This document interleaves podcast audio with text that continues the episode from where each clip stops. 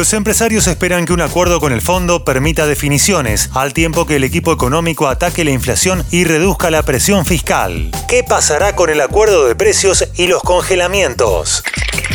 A continuación, todos los detalles. Soy Fernando Bolán y esto es Economía al Día, el podcast de El Cronista, el medio líder en economía, finanzas y negocios de la Argentina. Seguinos en nuestro canal de Spotify y escuchanos todas las mañanas. El 2022 comenzó en medio de la tercera ola de contagios de coronavirus, lo que agrega más incertidumbre a la economía argentina. Mientras los economistas vuelven a hablar de contagios y curvas, los empresarios se focalizan este año en no perder de vista las negociaciones con el Fondo Monetario Internacional, como una de las principales razones que puede afectar el crecimiento de la economía en el corto plazo. Aspiramos a transformar reactivación en crecimiento. Para ello es importante primero el acuerdo con el FMI, una condición necesaria pero no suficiente. Después el plan del gobierno nos debería llevar a los superávit gemelos, fiscal y comercial, señaló Daniel Funes de Rioja, presidente de la UIA, en diálogo con Lara López Calvo, redactora de Economía y Política de El Cronista. Muy orgulloso del equipo. Y agregó que buscan volver a tener 12.800 empresas que exporten. Hoy son 9.500. Queremos que esa brecha la completen pymes. Para eso se necesita, en materia laboral, desincentivar la industria del juicio, previsibilidad, menos burocracia y modificar el sobrecosto que significan los impuestos. Eso genera una altísima informalidad.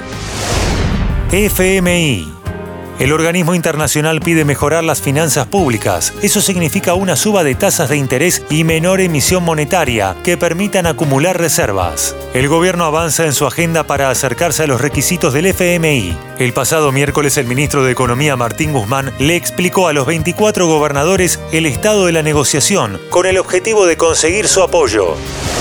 Inflación. La inflación, que fue la gran protagonista del 2021 en materia de información económica, será de nuevo una preocupación este año. Vamos a seguir conviviendo con una inflación alta, pero considero que el camino para atacarla no son los congelamientos. Sí tiene que haber canastas consensuadas como precios cuidados, explicó Martín Cabrales, vicepresidente de Cabrales. Y sumó, los congelamientos son para las urgencias, no se pueden transformar en permanentes, sobre todo ante las alzas internacionales de commodities.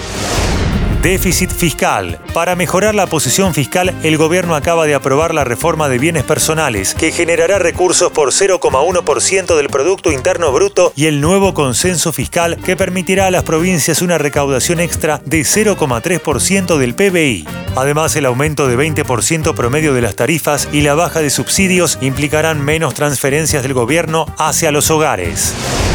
Dólar. dólares! dólares! Si no hay una corrección fiscal y monetaria, los dólares paralelos van a seguir aumentando. Cuando se acerque la fecha límite para acordar con el FMI, eso sumará más ruido, aseguró Gabriel Camaño, director de la consultora Ledesma. Espero que no sea un verano complicado en términos de dólar, aunque es indudable que Argentina es un país bimonetario. Todos los insumos están dolarizados, mientras hay gran escasez de reservas. Por eso, para la producción es fundamental un con el fondo, sostuvo Cabrales. El presidente de la Confederación Argentina de la Mediana Empresa, CAME, Alfredo González, advirtió. Esperamos que se consolide este incipiente crecimiento. Para eso será clave que se ataque de manera eficaz el costo argentino, generado por impuestos municipales, provinciales y nacionales. Hay tasas distorsivas que afectan seriamente la mayor recuperación. Es fundamental que en 2022 se afiance un programa antiinflacionario. El ritmo de avance de los precios conspira contra el financiamiento de las pymes, que necesitamos mejores tasas para despegar, dijo.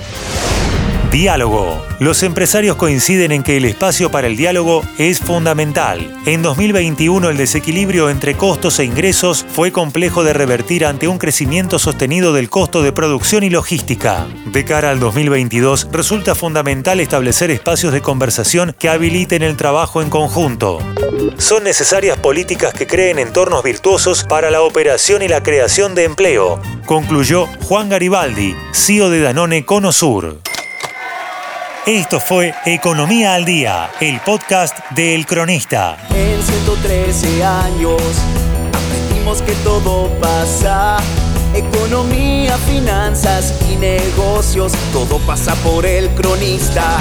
Por el cronista, economía real. Por el cronista, negocios, finanzas. Por el cronista, la información que buscas, todo pasa por el cronista. Todo pasa por el cronista. Todo pasa por el cronista. Seguinos en nuestro canal de Spotify y escuchanos todas las mañanas. Y si te gustó el podcast, podés recomendarlo. Coordinación Periodística Sebastián de Toma. Producción SBP Consultora. Hasta la próxima.